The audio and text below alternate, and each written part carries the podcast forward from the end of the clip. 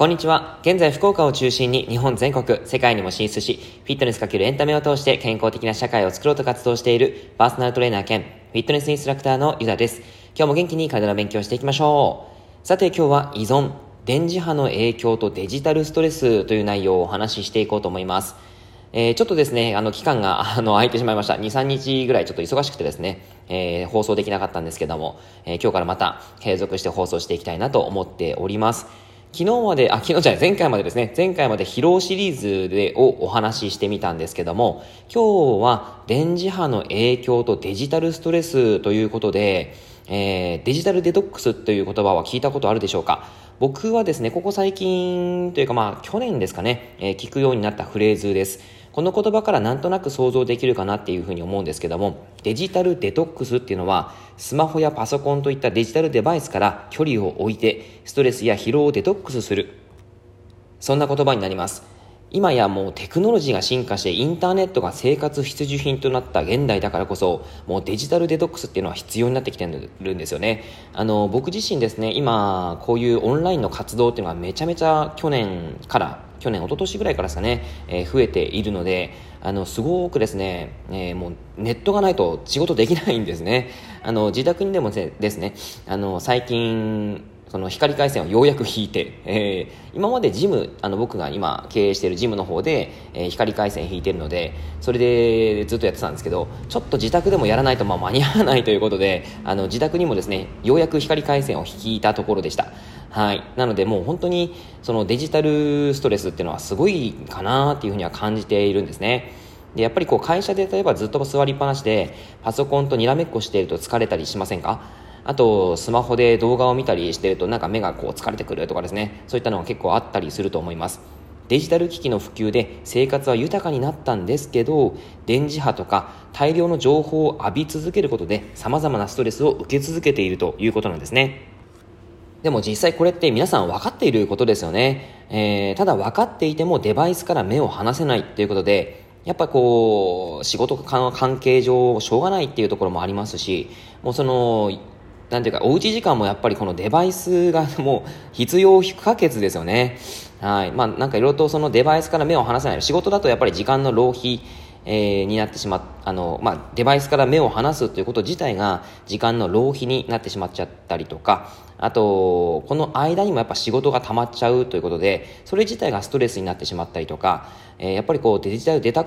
デジタルデトックス自体ができないっていうことがね、結構多いと思います。あの、他にもはいろんな理由があると思うんですけども、えー、もうデバイス、デジタルデバイスからはもうその離れられないということでですね、えそれがやっぱりこう体に際する影響というのがたくさんあるので、まあ、それについてどんなデメリットがあるのかをお話ししていこうと思います。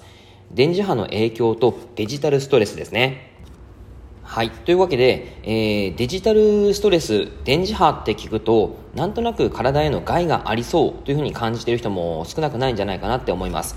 電磁波っていうのは、自然界にも存在しているもので太陽光線ですね。太陽光そのそのものが、えー、電磁波あるんですね。あとは w i f i とかスマホ電子レンジが発するマイクロ波高周波ですね。電気配おおすごいトラックが今 すいません。ちょっとトラックが、えー、ジムの前を走ったのですごいうるさかったんですけど、はい。えー、w i f i やスマホ電子レンジが発するマイクロ波高周波ですね。そういった電気配線や家電製品から発する低周波というのが、えー、電磁波になります。これがですね何が悪いのかというと,、えーと、例えばですけどテレビや冷蔵庫の後ろの壁にホコリが溜まって真っ黒になっているのを見たことがあると思うんですね。これはですね何の影響かというとそれがまさしく電磁波の影響です。電気が壁に帯電して静電気を起こして空気中のホコリを吸い寄せている状態です。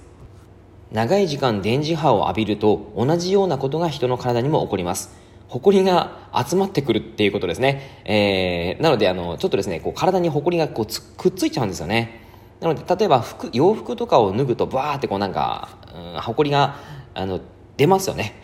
それがですね、えー、まあ、電磁波がもうすでに体に、こう、ついろいろと影響を及ぼしているということなんですね。で、僕自身ですね、えっ、ー、と、埃に対するアレルギーがちょっとあって、なので、あの、埃がひどいところに行くと鼻詰まりが出やすいんですね。なので、すごいこう、鼻がですね、えー、こう、感知して、ああ、埃が今すごいなっていうことが分かったりするんですけど、一応ですね、総務省の電波の健康リスクっていうのがあって、それでは安全のための基準があって、電波防護指針によって制限されているので、電波によって健康に悪影響が生じることはありませんというふうに書かれています。しかし、あくまで、えー、電磁波の性質からの推測であって、そこから受ける影響っていうのは少なくないんですね。えー、どんなデメリットがあるかっていうと、あのー、まあ、電磁波っていうよりかは、例えば SNS ですね、などを見ることで、えー、まあ、他の人のその、なんでしょう、あの、いいことを見て、えー、ちょっとストレスになっちゃったりとか、あのー、なんかありますよね。やっぱりその、うん、皆さんやっぱりこう SNS に上げる情報とか上げる自分っていうのは、すごくいいところをやっぱり上げたりするので、それに対して、やっぱりいいなとか思ったりですね、羨ましいとかですね、あの、そういったことを見たりするとストレスになったりします。そういうこととか、あと情報過多ですね。情報が多すぎてそれを受け続けるストレス。あとは眼性疲労によるストレスとかですね。えー、まあ、前回までのお話もしているんですけども、やっぱりストレスっていうのが疲労へとつながります。デバイスからのデメリットというよりかは、そこから脳に与えるデジタルストレスが影響するということなんですね。で、最近の僕としてはですね、え僕自身もともとデジタルストレスが多い方だったと思います。でも改善したいなってやっぱり思ってはいるんですね。で、それに対する変化をつけていて、えー、タスクが多い時を除いて、1日のタスクを決めて、ここまでやったら家族との時間、読書の時間に当てるということを考えています。時間にメリハリをつける、まあ、つけ始めてからは自分自身の方、心と体がいいパフォーマンスになっているので、まあ、それがすごく合ってるのかななんて思ったりしてます。デジタルデトックス、意識的にやってみることは結構おすすめです。えー、その明日はですね、明日か明後日か 明日ややりたいと思います。えー、明日はですね、そのメリットややり方をお話ししていきますので、えー、ぜひお楽しみにしていてください。はい、では以上です。えー、内容がいいなって思えたら周りの方にシェアしていただくと嬉しいです。また、いいねマークを押していただくと励みになります。今日もラジオを聴いてくださってありがとうございました。では、良い一日を。